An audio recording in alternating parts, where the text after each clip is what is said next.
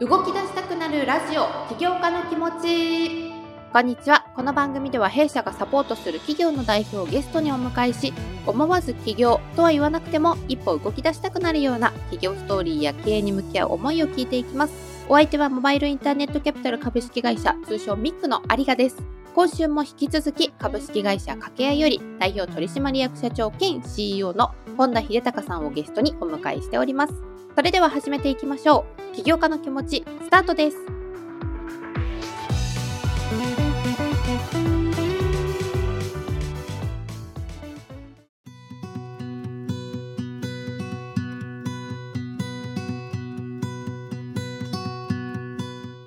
自分自身の持てる力をありのままに発揮される社会っていうところって多分誰もが実現したいと思いつつ具体的にどうやってやっていいのかわからないって言ってまあいろいろ悩んでる方もいらっしゃるかなというふうには思うので、まあ、それこそその中でも日々直面する部下と上司の間だったりですとかコミュニケーションみたいなところで悩んでる方いたらぜひ掛け合いさんのこのプロダクト見ていただきたいなというふうに思うんですけれどもここからはですね改めて弊社のキャピタリスト稲垣私よりも掛け合いさんをですね熟知している人間がいるので、交えて進行をしていきたいと思いますので、稲垣さんよろしくお願いいたします。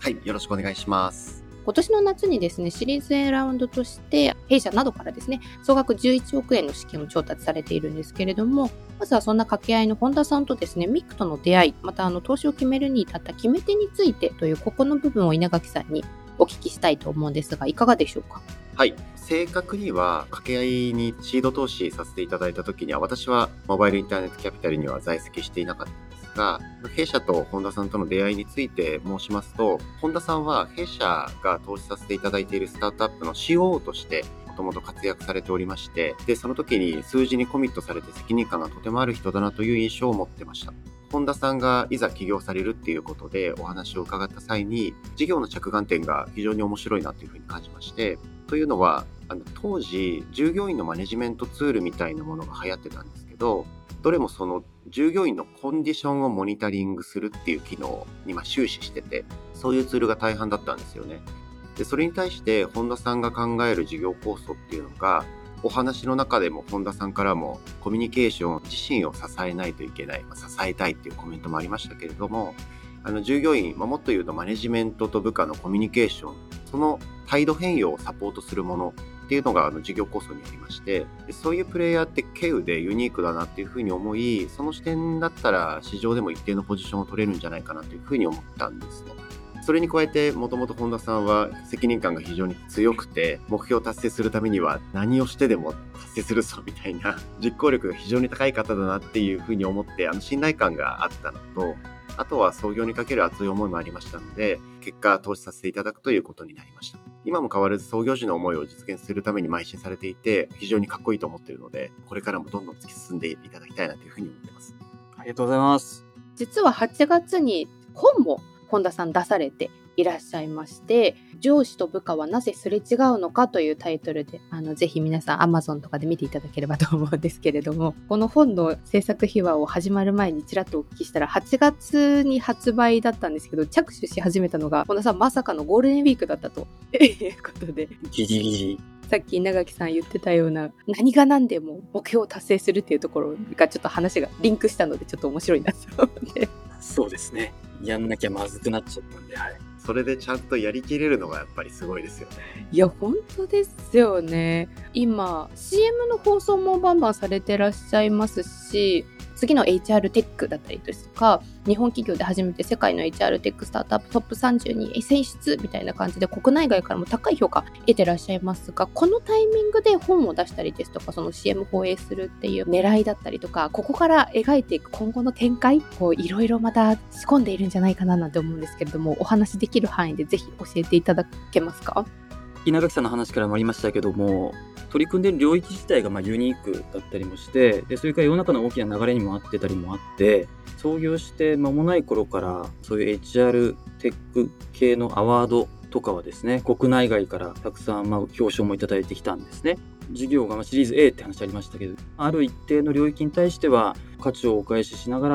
まあ、事業として組み立てられるという状況にようやく一部分になったかなというぐらいで、全体の中でこの掛け合いというプロジェクト今日ちょっと話ありませんでしたけど私たちのパーパスっていうのはあなたが誰とどこで共に生きようともあなたの持つ人生の可能性を絶対に既存させないっていうこういうパーパスなんですね。ここから考えるとまだ1合目にも登ってないなっていうまあ、それぐらいです。ただ、あの、先ほど CM の話があったりしましたけども、本もありましたが、今、働き方が大きく変わる中で、まあ、本当に企業がですね、従業員、個人にどう向き合うかっていうこともすごく変化していってますね。はい。で、まさにあの、私たちが成し遂げたいことを、さっきお話したパーパスに向かっては世の中が動いてくれてるわけです。こういう状況に対して、私たちのようなことをやってる存在もですね、ちゃんと知っていただく。それによってお役に立てる相手、企業、これを増やしていくということには、やっぱり挑まなくちゃいけない。そういうタイミングですね、世の中的に。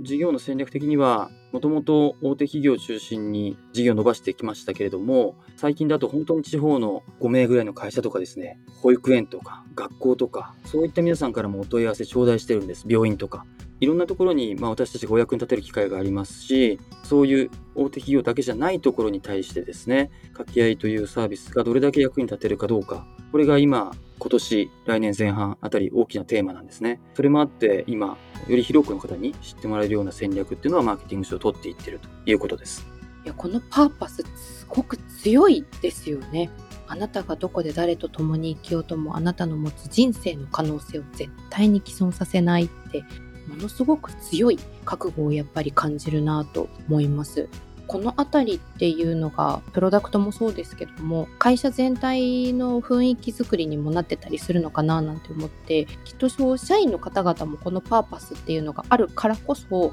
同じ目標に向かってこう皆さん一緒に進んでらっしゃるのかななんて今勝手に会社のなんか様子とかをこう想像しながらお話伺ってたんですけれどもちょっと今のパーパスも受けた上でキャピタリストとしてちょっと稲垣さんにもお聞きしたいんですが今、本田さんはまだまだあの1合目ぐらい、その世界中の人たちに対してこのパーパスっていうのを実現したいっていう思いがあるからこそ、まだまだ1合目というふうにおっしゃってたんですけれども、今後期待する未来っていうところについて、ぜひお聞きしたいなと思うんですが、稲垣さんいかがですか？はい。このパーパス、掛け合いの壁にめちゃめちゃ大きい文字で貼り出されていて、働いていらっしゃる社員の方はそれを見ながらお仕事されてると思うんですけど、やっぱりそのパウパスが社員の皆さんに浸透してるなっていうのを私もちょこちょこお邪魔させていただいてるんですが、非常に感じます。あの皆さん、本田さんの熱い思いを承継して生き生きとお仕事されてるなっていうのを感じてます。今後の展開に関してっていうお話で言うと、そもそも今回の資金調達のラウンドも事業をスケールさせるための資金調達でした。そういった中で掛け合いのプロダクトはすでに PMF は達成している認識ですので、あとはどこまでエコノミクスを成立させながら投資していけるかだというふうに思っています。そういった中で、先ほど本田さんからもありましたけど、そのもともと掛け合いとしても想定していなかったお客様からお問い合わせをいただいているっていうところで、これからどんどん事業スケールさせていく中で、まあ、より一層掛け合いが世の中に広がっていって、想定していなかったところの方たちまでお役に立つことができる、まあ、素地があるっていうところで、非常に期待が高いですね。なので、あの、本田さんはじめ掛け合いの皆さんにはぜひマーケ投資をして思う存分走ってほしいなというふうに思ってます。はい。期待する今後の展開で言いますと、現状のプロダクトである101としての掛け合いっていうのは、あくまで本田さんの夢の実現の第一歩だと思ってますので、2の矢3の矢を生み出して、さらに2歩、3歩と、どんどん夢の実現に向けて進んでいってほしいなというふうに思ってますし、その活動弊社としても最大限応援させていただきたいというふうに思ってます。本田さんさっきその予想してなかったっておっしゃってたと思うんですけど私もその掛け合いっていうツールの立ち上げのエピソードを拝見した時に大企業の方々向けなんだろうなっていう割とこの大人数の部下の方がいて1対1のコミュニケーションが難しいっていう企業さんに対して立地するサービスなのかなというふうには拝見していたんですけれども先ほどおっしゃってた5人ぐらいの従業員の方の会社だったりですとか保育園とかかなりまた違ったところにあのサービスが届けられて需要があるっていうところは嬉しいことだと思うんですけれども本田さん的にはこの辺りどういうふうにこう分析というか受け止めてらっしゃるんですか？そうですね1対1のコミュニケーション、まあ、上司と部下のコミュニケーションが難しいっていうのは本当規模によらず当たり前にあるんだなっていうことの確認ができたっていうか、まあ、当然あると思ってましたそれは。まあ、その大手企業との違いっていうのはもちろんあるとは思ってます。で、まあ、大手企業は例えばこれまでだったらですね、そのいわゆる現場の管理職っていうのは基本的には指示したり、なんか伝えていくとこういう仕事が多かったところから環境も変わっていって従業員の視点でってコミュニケーションしなきゃいけないってまあこう変わってきて突然言われてもできないんですよね。それって難しい。で、だけども会社としてもやらなくちゃいけないっていう、この辺が掛け合わされてるなというふうに思います。一方で、さっきお話したような地方の5人組の会社とかですね、それから病院とか保育園とか学校とか、まあ、この辺は例えば離職の問題があったり、世の中全体変わっていくとですね、大企業はいろんな働き方の柔軟性も出てきたりとかするとか、働き方も自由でね、家に行ってでなんか引っ越し代が出てとかあったりするんですけど、中小企業そんなことできませんよね。で、できないってことは、まあ、働く側からすると、うちを選んでもらうっていうことっていうのは難しくなっていってる？どんどん。で、だからこそ、やっぱり1対1のコミュニケーションをしっかりして、ここで働いてることの価値をちゃんと理解してもらえるような状態を、まあ、本質的に作っていかなくちゃいけない。こういうような変化っていうのが生まれてるんだなと思いますね。変化っていう話で言うとこのコロナの拡大でかなりクラウドツールの導入っていうのが世の中的にもま加速されていて、まあ、その時代の波もあって御社の掛け合いっていうところも急激に使用者増えたんじゃないのかななんていうふうには思っているんですがウィズコロナって言われる時代でこのオンラインが当たり前になった今だからこそ感じる新たな課題だったりですとか新たな可能性っていうのこの辺は本田さんどういうふうに見てらっしゃるんですか？そうですね。オンラインが当たり前になってきて、で、先ほど少し触れたように、個人側の視点だと、まあね、自由もあるけども、やっぱり不安も大きくなってきて、という形に、まあ、どんどんなっていくと思います。はい。例えばあの私たちが今提供している、まあ、ワンオンワンの支援のクラウドのシステム、そのお客様から出てくるお声の中にも、例えば上司だけではなくて、メンターのような人とのコミュニケーションだったり、それから、もうそれにもとどまらず、社外の方、例えば自分が思い描いているようなキャリアを歩んできたような先輩とか、それって社外にいる可能性もありますよね。それから例えば今仕事で困ってることを解決してくれる、まあ、そういうアドバイスをくれるような人、これは社外にいることだってあるわけですね。むしろそっちの方が多い可能性がある。そういう皆さんとのコミュニケーションとかっていうのが取れるような状態にしていけないかってお声があったりします。ま私たちもしっかりこの後、このワンオンワンっていうのを伸ばしていく。ワンオンワンを伸ばすというよりは、企業と個人のつながり方とかですね、個人にとっての新しい働き方を支えるという意味においては、今申し上げたようなところっていうのも大きなポイントになってくるというふうに思います。多分もっともっとこういう装備をつけてほしいとかこういうサービスがアップデートされたら嬉しいなっていう声ってユーザーの方からたくさん届いてらっしゃるとは思うんですけれども直近であのチャットワークさんと業務提携リリースされていたのが記憶にあるんですがこちらのその外部との業務提携っていうのにどんな狙いがあったのかっていうのもぜひちょっとお聞きしてみたいなと思ってたんですけれどもこちらはどんな狙いで業務提携されてらっしゃったんですか？チャットワークさんとの件で言えば、まあ、先ほどお話したように、まあ、もともとね、えっと、エンタープライズ中心でしたけどもそうじゃなくなってきて、広がってきているという私たちの状況。で、まあ、そこを狙っていきたい。で、まあ、そこに対して、まあ、元の顧客基盤お持ちで、やっぱりワンオンワンっていうのはですね、チャットツールとか、まあ、こういうビデオ通話ツールとかですね、そういうものでは、なかなか補いきれない。例えば上司と部下なんで、本音で言えるような、話せるような仕組みがないと成立しないとか、それから継続的にコミュニケーションしていきますんで、例えば予定調整とかメモの管理とかですね、そういったものっていうのが、まあ、それ用になっていないといけない。こういう特徴があります。それ特有のニーズをしっかり Chatwork のお客様方に対して、まあ、知ってもらうとか、届けられればぜひ、そういうありがたいしということで、の提携をさせていただいているということですね。 Notion だったりとか Slack だったりとかも最近新しいものがいっぱい出てくるからとりあえずたくさん使ってみるんですけど一個一個がバラバラになっていてどうやって連携させたらこれより効率的になるんだろうみたいなところ日々奮闘しているのでなんかこうお気に入りのサービスとお気に入りのサービスが業務提携だったりとか口でもこれが使えるようになりましたみたいなニュースがあるとすごいワクワクするというかやっぱりあやったってすごくなるのでなんかどっちのユーザーの方にとってもこれってすごくワクワクするニュースだったんじゃないかななんて思ったんですよね。そうですね。プロダクトの連携はまだまだこれからっていうところがありますけども、そういうツールが乱立する中で、で、まあ私たちあの、しっかりこのワンオンワンっていうシーンに特化してですね、やっていくことで、私たちの方にそのフロントのところを任せていただいて、例えばいろんなサーベイツールがあったりとか、まあ、いろいろツールがあったりしますけども、そういったものは、まあ、書き合いでぜひ、まあ、担ってほしいっていうお声もやっぱりあったりするんで、企業からもユーザーからもですね、なんでこういう連携っていうのは非常に大きなポイント。まあ、連携をしながら、うちが自前で開発をどこまでするかっていうですね、その際の見極めっていうのは、まあ、大きいとこですけれども、大事なとこだと思いますね。ちょっとこれからがすごく楽しみな部分ではあるんですが、まだまだちょっとお聞きしたいこと、この本の中身についてももうちょっと触れたかったんですけれども、思った以上にすいません、時間が経ってしまっていたので、残念ながら最後にですね、今日のこの収録の感想、なかなかこう、キャピタリストとの間に私みたいなのが入って、お互いの話を聞いたりとかする機会もないかなというふうに思うので、感想と、起業家の気持ちというふうに題しているこの番組、起業家ですとか、起業家の卵の方に対してもちょっと聞いていただきたいなと思っている番組なので、こちらに関してのメッセージというので、ちょっと2つお願いしたいと思うんですが、まずは感想からお願いしてもよろしいでしょうか？はい。感想は役に立ったかな、役に立つのかなって思いながら話してましたっていう形です。今日いろいろとお伝えしきれてないところもあると思ってますし、これからまあ起業するなりですね、起業したばかりとか、そういう皆さんに対してお返しできるような経験も少しはあるかなと思いますんで、ぜひあの、個別にでも全然結構なんで、Twitter とか Facebook とかですね、DM くだされば接点持たせていただきたいと思ってます。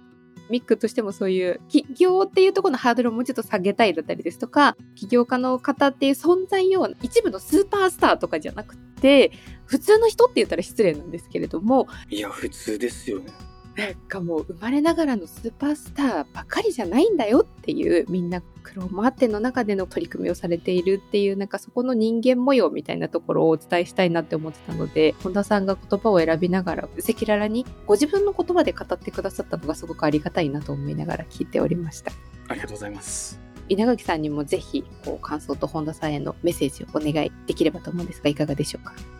いやでも本当に本田さん貴重なお話ありがとうございましたとんでもないですこれからもあの夢の実現に向けてご一緒できるのを楽しみにしておりますので、どうぞよろしくお願いします。ありがとうございます。今、追加出資が決まりましたかね？何も言わない。ちょっとあの、本田さん最後に最近出された本、上司と部下はなぜすれ違うのかの読みどころといいますか、こちらの PR をお願いしてもよろしいでしょうか？これはですね、あの、聞いていただいている皆さんに対してっていう意味でいくとですね、2020年あたりコロナになって、事業的にはこれから伸ばしていくぞっていうですね、そういうフェーズでコロナになったんですね。そこでお金も例えばめちゃくちゃ少なくなっていく。で、金が尽きるっていうタイミングがどんどん短くなっていくっていう中で、これまでのこだわり、そこに至るところまで持ってた変なこだわりを捨ててですね、ワンワンっていうところにフォーカスをし直してます。その辺の経緯とか葛藤とかですね、元々の思いに立ち返った、なんていうか、そこにあった気持ちとかです、ねその辺が書かれてますんで、部分的にでもお役に立てるとこあるかなと思いますので、ぜひ、えー、ご一読いただければありがたいです。はい。もしかしたら、この番組聞いてたりとか本読んで、うちだとか、あの人だって多分思う方いらっしゃると思うので、ぜひぜひ皆さんの救いになればなというふうに思いますので、お手に取っていただきたいと思います。ということで、改めて本日は株式会社掛け合いより代表取締役社長兼 CEO の本田秀隆さんを弊社稲垣とともにお迎えいたしました。お二人とも最後まで貴重なお時間をいただきありがとうございました。ありがとうございました。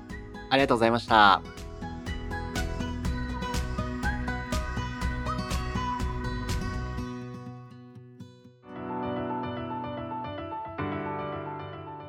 はい。ということで、最終週お聴きいただきましてありがとうございました。なんかもうあっという間すぎてですね、もうちょっとここ余裕あったら聞きたいなって思っていたところが、まんまと聞けずに終わってしまったんですけれども、今回ですね、稲垣も交えて、キャピタリストからの、まあ、目線っていうところも交えてお話を伺っていったわけなんですが、最後の方ですね、放送に載せられるかどうかわかんないですけれども、稲垣からの赤裸々な思いがあったりだったりとかっていうのがあって、個人的にはすごく面白かったな、なんていうふうに思っております。改めてこのコロナの拡大によってオンラインのツールを導入したりとかオンラインでお仕事をされてたりとか働き方生き方、まあ、ライフスタイルそのものが変わった方ってすごく多いと思うんですね。でその中でコミュニケーションが円滑に進まないっていうことで壁にぶち当たる方もですね少なくなかったんじゃないかななんていうふうに思っているんですがそんな個人の、えーと、ユーザーの方エンドユーザーの方々はもちろんなんですけれども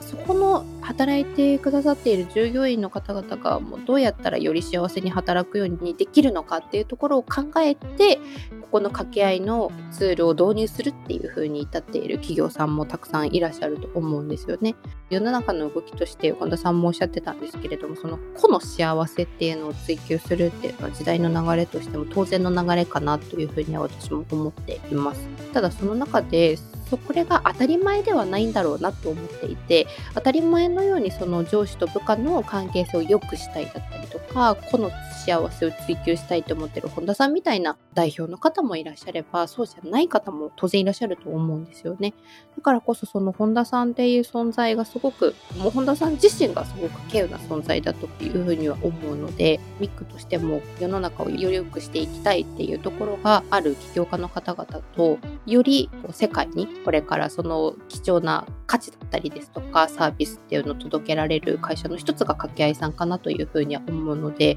あのちょっと一緒に伴走をしながらですねこれからの活躍に期待をしていきたいなというふうに思っております。是非あの皆さんもここから掛け合い覚えていただきましてですねどういうふうに展開をされていくのかっていうのを一緒に見守っていただければ嬉しいなと思います。ということで実は年内ゲスト企業を迎えての収録は今回が最後でして次回はですねいつも一緒にお送りしているパーソナリティである弊社キャピタリストの元木とともにこの2022年1年の振り返りをしていきたいというふうに思っております。ぜひこちらもあの年内納めとして聞いていただければ嬉しく思います。えー、番組のハッシュタグは引き続き起業家の気持ち、ご意見、ご感想、お問い合わせは弊社の Twitter、Facebook、メールからもお待ちしております。お相手はミックのありがでした。